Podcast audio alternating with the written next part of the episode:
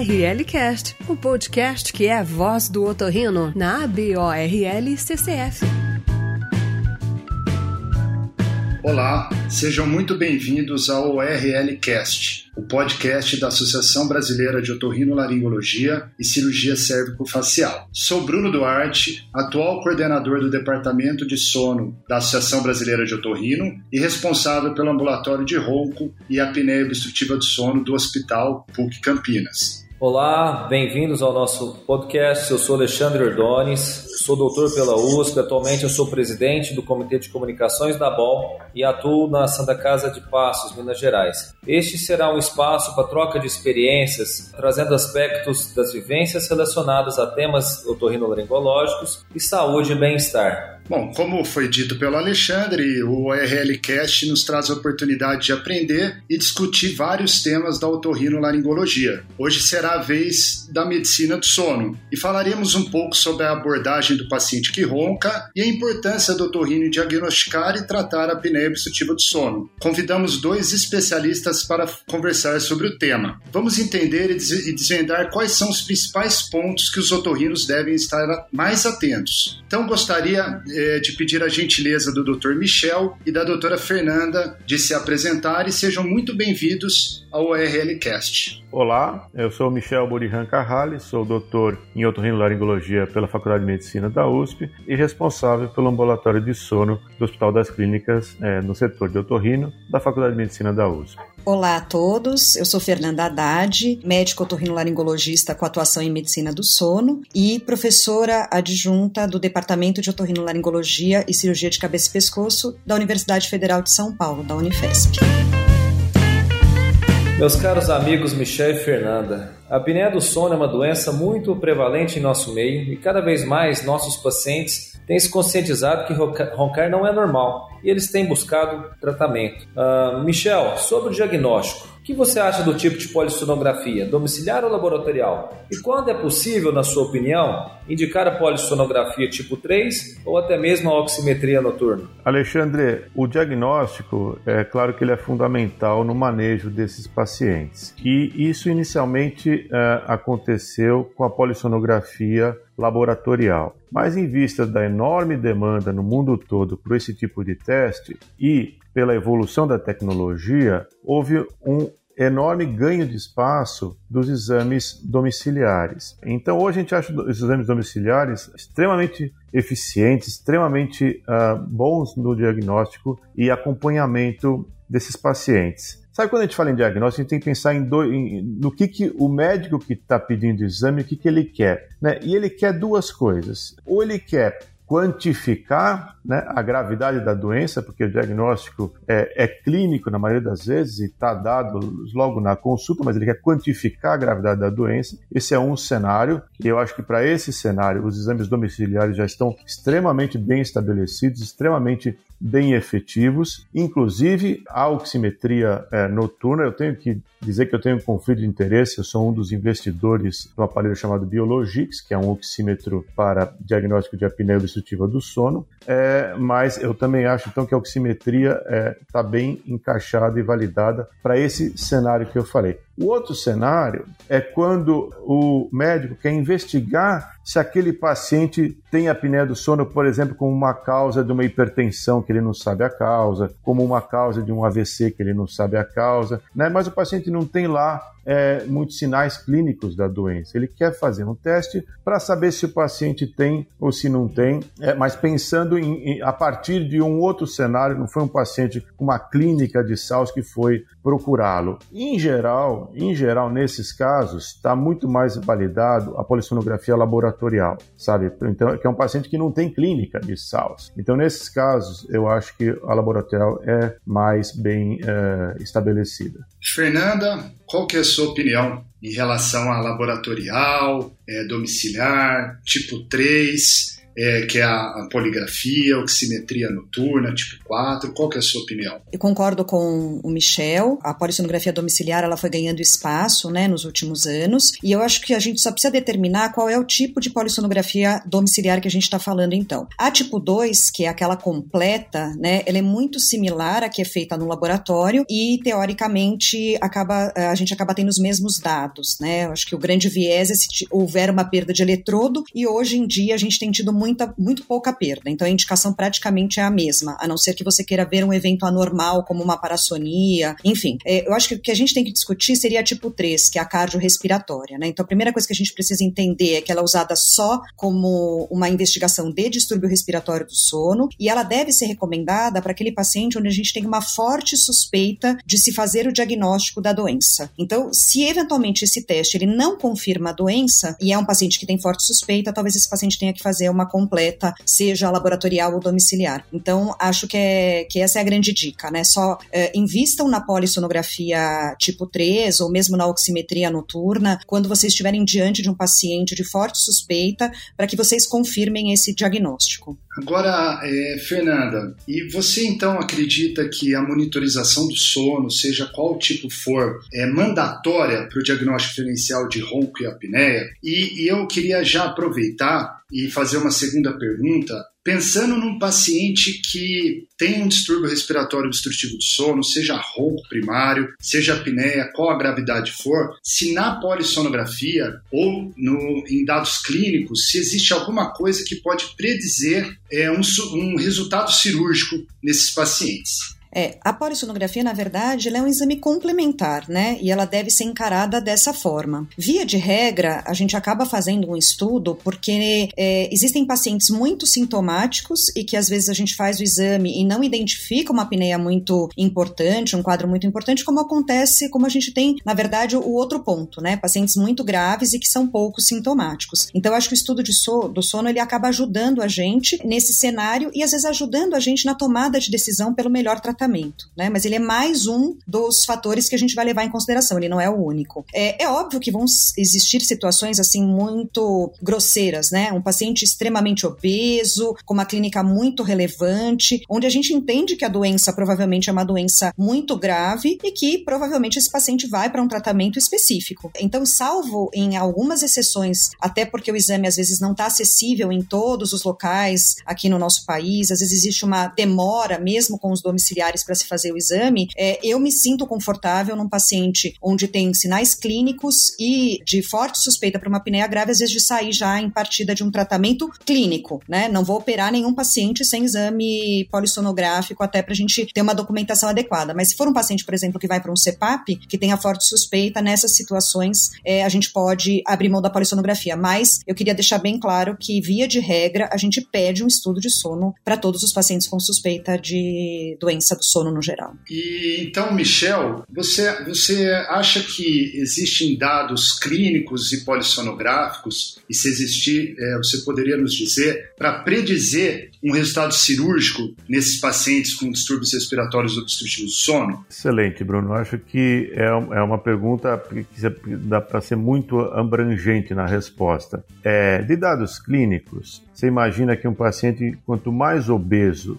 ele for, menor é a chance de você conseguir curar esse paciente com qualquer procedimento cirúrgico. É, quanto mais alteração esquelética esse paciente tiver, também menos provável é que você consiga curá-lo com uma cirurgia de partes moles, por exemplo. Por outro lado, e quanto maior a circunferência cervical desse paciente, também é a mesma coisa. Né? São, são cada vez impõem um maior desafio para o sucesso do seu tratamento cirúrgico. Em relação à polissonografia, eu acho que a gente ainda é, não tem lá muitos dados, sabe, para comprovar uma melhor taxa de sucesso ou fracasso da cirurgia, mas existem já algumas indicações é, na literatura, sabe? Por exemplo, um paciente que tenha muitos eventos centrais, apneias centrais e apneias mistas. Isso é um indicativo de que o centro respiratório desse paciente não está lá tão normal, tá? E se ele não está lá tão normal, ele já impõe um certo desafio para você conseguir normalizar o padrão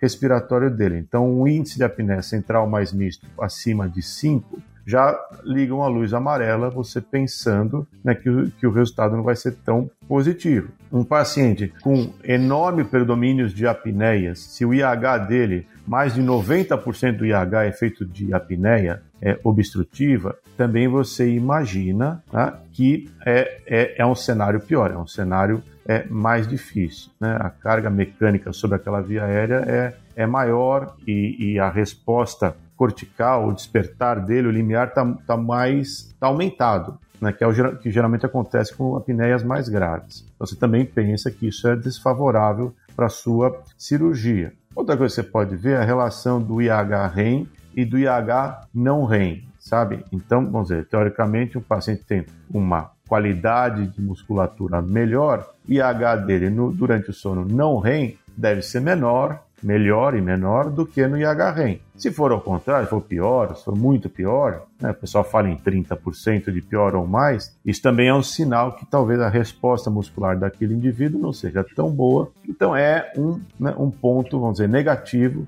para você pensar em sucesso cirúrgico.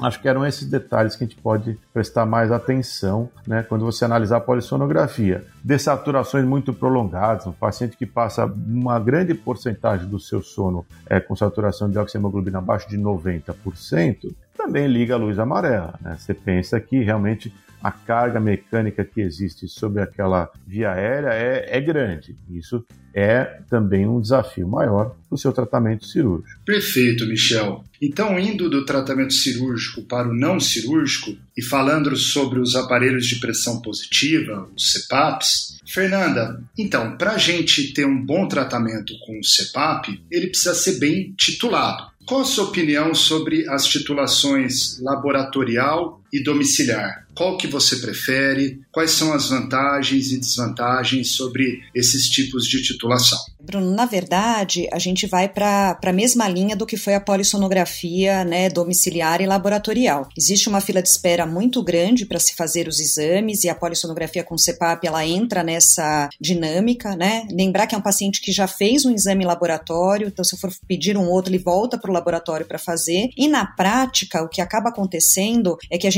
tem conseguido fazer essa titulação domiciliar durante, às vezes, um período até mais prolongado do que seria uma noite. Né? Então, se for um paciente, por exemplo, como o Michel falou, que faz apneias centrais associadas a apneias obstrutivas, é um paciente que a gente já sabe que é de difícil manejo, às vezes vale a pena você pedir a titulação no laboratório com certeza. Às vezes um cardiopata, enfim. Então, vamos pensar de novo no beabá, né? É um paciente onde tem um diagnóstico primordial de apneia obstrutiva do sono, de grau moderado a grave, que a gente vai titular sem comorbidades mais importantes. Pensar, ele pode fazer a titulação domiciliar. Não existe nenhuma padronização, né, em termos de dias, quais as pressões que vão se deixar, enfim. Então, eu habitualmente, vou falar qual é a experiência que eu, que eu acabo fazendo, peço para o paciente alugar o aparelho automático, respeitando então as contraindicações para o uso do automático, né, que a gente falou. Então, ele aluga o aparelho automático com as pressões variando entre 4 e 14 centímetros de água, 16 pressões muito mais altas do que isso, são muito difíceis de serem utilizadas, então deixo entre 4 e 14 ou 16. Peço para esse paciente usar o aparelho durante uma semana, a gente reavalia com o cartão de memória para entender qual foi a média, qual foi a, a, média da pressão que ele precisou, o percentil 95, e depois aí sim, ou a gente diminui esse range de pressão, então, sei lá, a pressão ficou em 10, o percentil 95 e 7 a mediana, vamos pensar assim. Então deixa as pressões variando entre 7 e 12, ou então a gente fixa, e aí fixa normalmente no percentil 95. Então é isso que a gente tem feito habitualmente. Vantagens e desvantagens. Normalmente o plano de saúde ele paga o exame feito no laboratório e quando a gente pede para o paciente alugar este aparelho, ele acaba tendo um gasto, né, com a máscara que muitas vezes não, assim, na imensa maioria das vezes não é alugada, ela é vendida até por um, uma conta de higienização e ele tem o custo do aluguel do aparelho, né? Então são coisas que a gente também tem que discutir com o paciente em relação a, a isso. Mas eu habitualmente no consultório uh, acabo indicando bastante a, a titulação domiciliar por conta das dificuldades que a gente tem de ter, muitas vezes, uma polissonografia rapidamente disponível para esses pacientes. Antes, então, da próxima, da próxima pergunta para o Alexandre, rapidamente, queria saber, você como especialista em medicina do sono, qual mais ou menos a sua porcentagem de indicação de titulação laboratorial e domiciliar, só para o otorrino geral ter uma, uma ideia? Apneia? Hoje, em consultório, a polissonografia basal, aquela sem titulação, a imensa maioria dos pacientes prefere fazer em casa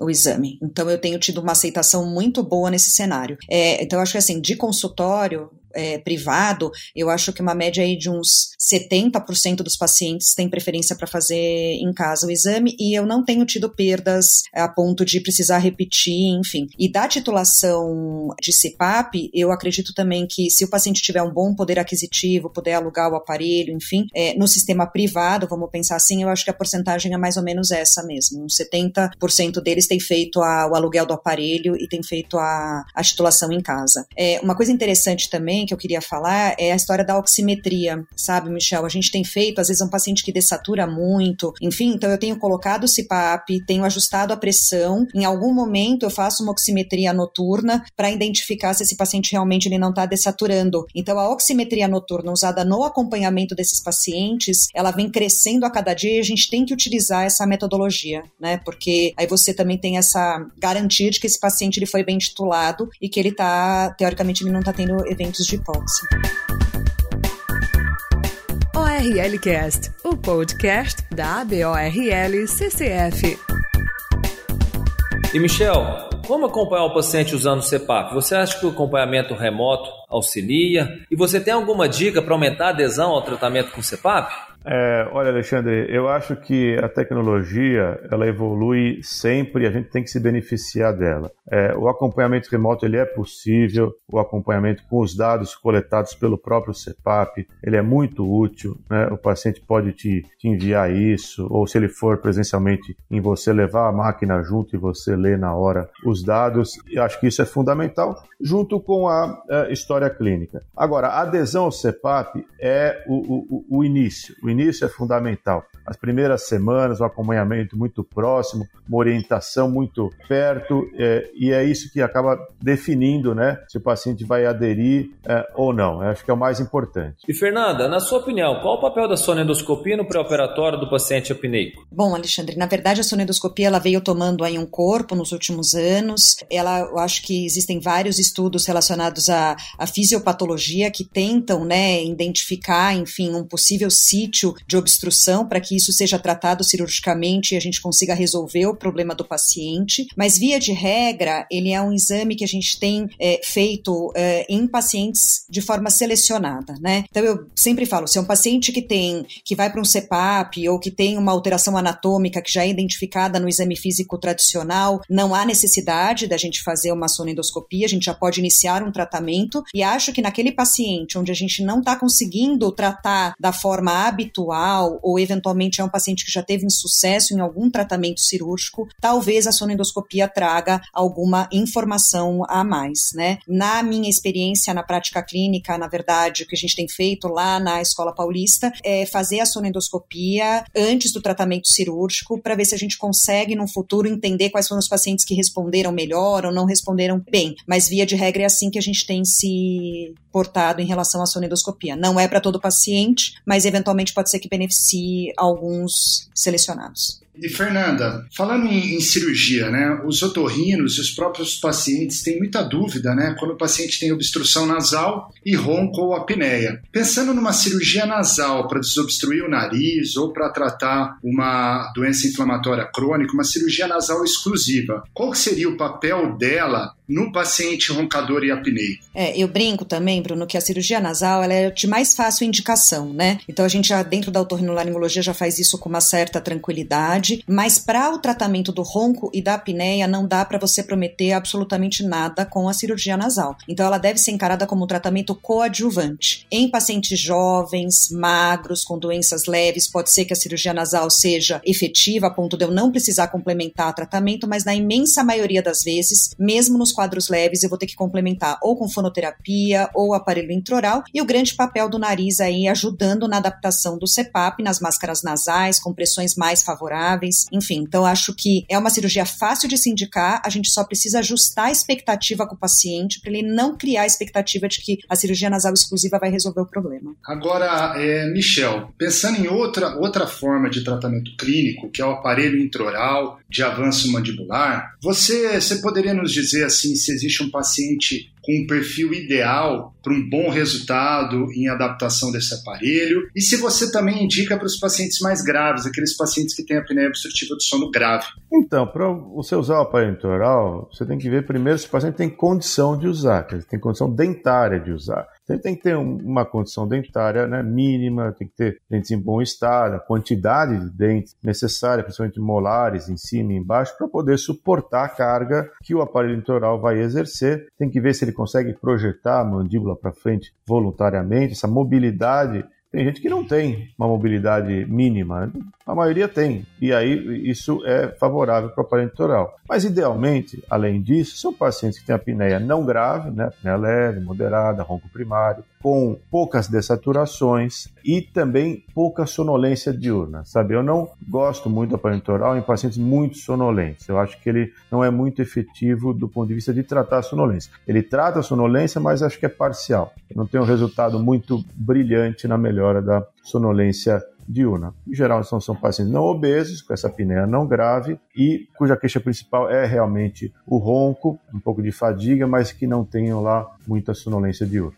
Muito bom. E Fernanda, sobre o tratamento individualizado, baseado nos fenótipos, você acha que existem achados que podem favorecer o tratamento cirúrgico? É, sem dúvida, né? É, existe agora na literatura uma tendência em tentar se determinar é, os fenótipos, né, tanto clínicos quanto polissonográficos. Isso, teoricamente, é, imbrica com aquela pergunta que foi feita no começo, né? Quais são os sinais que podem favorecer um tratamento cirúrgico? Então, é, é um raciocínio ainda incipiente, mas o que a gente acredita é mais ou menos o que o Michel falou, né? Então, se eu tenho um sítio anatômico acometido, né? Se eu tenho um paciente que predomina, que tem um predomínio, por exemplo, exemplo, de hipopneias, menos dessaturação, um drive respiratório melhor, talvez esse paciente ele responda melhor ao tratamento cirúrgico. Então, hoje o que a gente entende, de novo, é que a polissonografia ela é mais um dado que a gente vai utilizar. E quanto mais isolada for a alteração anatômica que você está tratando em relação aos fatores de risco que esse paciente tem, melhor vai ser o teu sucesso cirúrgico. Então, acho que sim, acho que ainda, como o Michel falou, precisam-se de estudos que façam tratamento cirúrgico nesses determinados determinados fenótipos para a gente entender o real benefício da cirurgia em cada um deles. Perfeito. E sabendo que assim existem diversos tipos, modalidades de cirurgia para apneia obstrutiva do sono, esqueléticas, base de língua, procedimentos palatais, cirurgias orofaríngeas, Michel, eu queria saber pensando em cirurgia faríngea para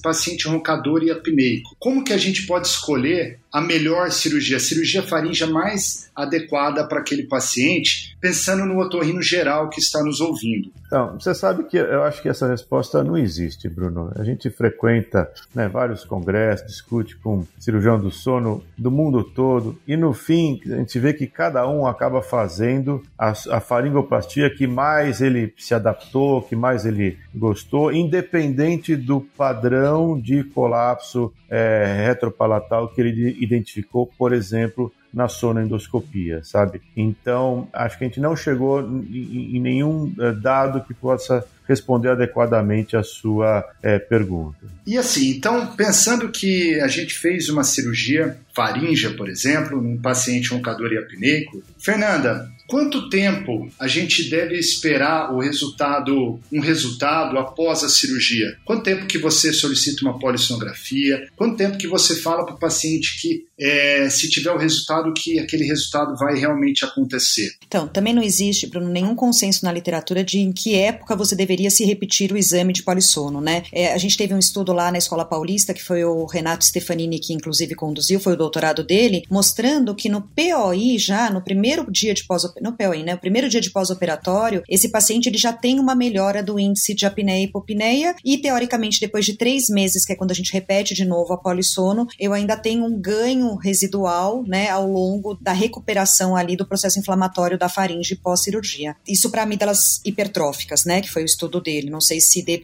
repente, um paciente com uma anatomia diferente, se isso se replicaria. Então, o que eu posso falar é da minha prática clínica. Eu procuro repetir o exame três meses, pelo menos três meses após a cirurgia, mesmo porque esse paciente já recuperou peso, ele já, na verdade, né, se estabilizou desse trauma é, inflamatório que é, ou teoricamente é, de dor, né, assim, recuperação do peso, que é inerente à cirurgia. E Michel, você acha que vale a pena indicar uma cirurgia faríngea num paciente com ronco primário ou apneia leve? Eu sim, eu acho que vale a pena. Provavelmente não vai ser a minha primeira indicação de tratamento, mas o paciente é, é um tratamento. Você não pode negar o tratamento para o paciente. Você já, por exemplo, tentou um aparelho intraoral, não deu certo, o paciente teve dor, ou o, paciente, o, o aparelho intraoral teve um efeito temporário, por exemplo. É, você tentou a terapia miofuncional, o paciente não respondeu, ele não deseja fazer.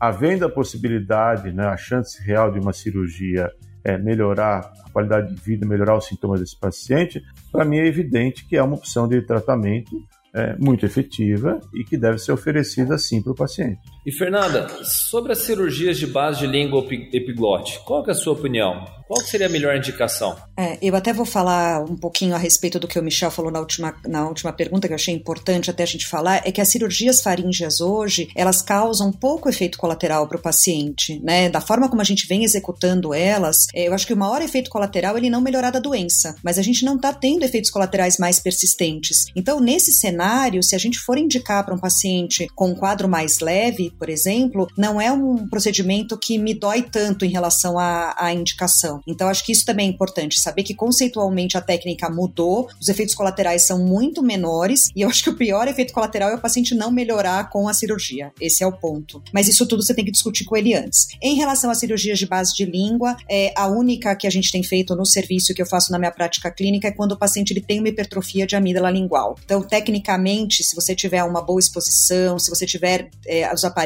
adequados para se fazer, normalmente é uma cirurgia relativamente tranquila. Eu não tenho muita experiência com cirurgias, com glossectomias e nem com epiglotectomias para o tratamento da apneia obstrutiva do sono. Então, enfim, a gente já fez muito disso no passado e, teoricamente, a literatura não mostrou resultados tão promissores em relação a isso. Então, não é, dentre as minhas possibilidades de tratamento, não são cirurgias que eu ofereço para os meus pacientes na prática. Bom, pensando no ronco, né? Que é um barulho de difícil análise, né, é, por parte dos diversos exames. Michel, como monitorar o ronco do paciente? Saber se ele está roncando muito ou não, ou avaliar o ronco no pós-operatório? Você recomenda algum, algum exame, algum aplicativo? Como que você faz para monitorar o ronco dos pacientes? Também é algo é, que a gente não tem uma solução ideal, né? Eu acho que é muito importante se o paciente tiver alguém que observe ele dormindo, companheiro, companheiro de quarto, você é, entrevistar o, o cônjuge, o companheiro de quarto para é, ter esse tipo de informação. E também, né, em paralelo a isso, ou quando isso não é possível,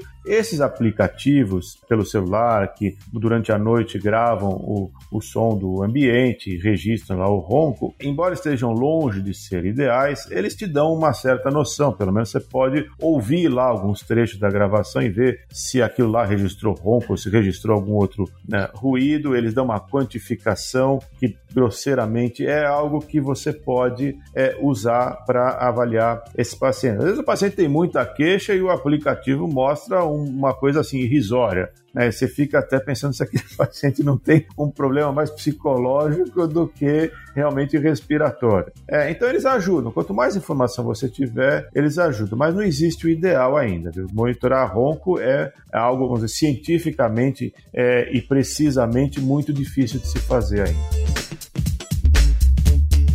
Você está ouvindo o RL Cast. Então tá, Fernanda. Uh, então você está lá no seu consultório, chega um paciente de aproximadamente 45 anos que foi no seu consultório porque a mulher pediu. Ele não queixa sonolência, não queixa dor de cabeça, não tem queixa nenhuma. Ele fala que ronca um pouquinho, mas a mulher não está conseguindo dormir mais com ele, está dormindo no outro quarto. Como é que é a sua abordagem? Bom, Alexandre, isso é uma rotina, né? Esses casos acontecem com uma certa frequência, então acho que deve ajudar bastante gente, é, enfim, né, a gente discutir é, e dar a opinião da gente. Então eu brinco que esse esse paciente ele veio por amor, né? É amor à esposa e às vezes é o paciente mais difícil de se tratar, porque ele mesmo não tem nenhuma queixa que a gente possa melhorar e dizer assim, olha, você vai usar esse aparelho, você vai se sentir melhor durante o dia, enfim, pelo contrário, pode ser até que o tratamento que a gente passe para ele dê a sensação de que aquele sono tá pior do que o que ele sente habitualmente. Então, na rotina é assim, o paciente ele vem, a gente tenta fazer uma anamnese bem direcionada para todos os fatores de risco. Então, se teve ganho de peso peso, se está usando alguma medicação, consumo de bebida alcoólica, sintomas sugestivos de refluxo, se tem alguma comorbidade já instalada, é hipertenso, diabético, tem dislipidêmico, histórico familiar. Então, a anamnese do paciente de sono, ela não é uma anamnese só direcionada para alteração de via aérea. Então, esse é um ponto. Segundo ponto é nasofibroscopia no consultório para todos os pacientes. A gente que trabalha com sono, eu já peguei SEC de base de língua, já peguei casos assim que a gente não espera encontrar, né? Então, enfim, então tem que fazer a nasofibro, independentemente de você estar tá procurando algum fator é, obstrutivo, outros para outro para apneia. Então, isso faz parte da minha investigação. A gente acaba pedindo para o paciente monitorar o ronco durante uns, um tempo, durante é, as, por exemplo, ele usa durante três, quatro noites, três noites ou quatro noites habituais, usando muitas vezes esses aplicativos para justamente não acontecer o que o Michel falou. Às vezes eu tenho uma mulher insone que está incomodada porque a pessoa ressona três vezes ao longo da noite, a hora que ele está de barriga para cima, e às vezes a gente entende que tem que às vezes tratar até a insônia da esposa e não exatamente o ronco do paciente, né? Mas via de regra não, via de regra eles roncam mesmo quando eles trazem e a gente vai seguir ali a, a investigação. Como exames de rotina, eu tenho pedido para fazer uma avaliação cardiovascular nesses pacientes por volta de 45 anos, então se eles não têm, eu peço para passar num cardiologista, pedindo todos os exames metabólicos, então se ele não tem, a gente pede perfil glicêmico e lipídico em função tiroidiana e acabo complementando com estudo de sono. Esse paciente pouco sintomático, eu sugiro para vocês que façam uma polissonografia tipo 1 ou tipo 2, porque pode vir um baixo limiar de despertar, pode vir um outro, uma outra que não a apneia clássica. Então esse paciente em questão não seria um paciente para uma poli tipo 3 domiciliar. Tá joia, Fernanda. Daí esse paciente foi, fez essa análise metabólica, estava tudo dentro da normalidade, fez uma polissonografia laboratorial do tipo 1 e, e veio um ronco primário, sem é, problemas na arquitetura do sono, é, com índice de apneia e hipopneia menor que 5 e sem grandes dessaturações. Michel, esse mesmo paciente chegou no seu consultório e, e a esposa continua é, queixando de ronco que o aplicativo mostrou que realmente roncava. Como que você procede na sua rotina diante de um paciente desse? Bom, acho que a primeira coisa é explicar para ele que ele tem um problema de ronco, mas que não é um problema de saúde, na minha opinião. Ele é um problema social, mas não é um problema de saúde. Aquilo não vai trazer consequências cardiovasculares, consequências cognitivas para ele. Vai trazer um, problema no relacionamento conjugal dele. E aí é uma decisão dele se ele vai querer fazer alguma coisa para tratar ou não. Às vezes essa turma vai ao consultório somente para saber se tem alguma coisa grave ou não, e você explica que não é o caso. Mas se ele quiser se tratar, o tratamento vai beneficiá-lo do ponto de vista de melhorar o seu relacionamento. Ele pode viajar, dividir quarto com, com, com um companheiro de trabalho, esse tipo de coisa que também é muito frequente esta uh, queixa. Uh, e aí, aí o, o, a indicação de tratamento é, independe, vamos dizer, disso. Né? Vai depender se ele é obeso, dos achados anatômicos do seu exame físico, da condição dentária, por exemplo, adaptação de um aparelho intraoral, se é um candidato à cirurgia ou não, conforme a anatomia que você examinou. É, mas, de qualquer maneira, se ele requer um tratamento, vamos tratá-lo.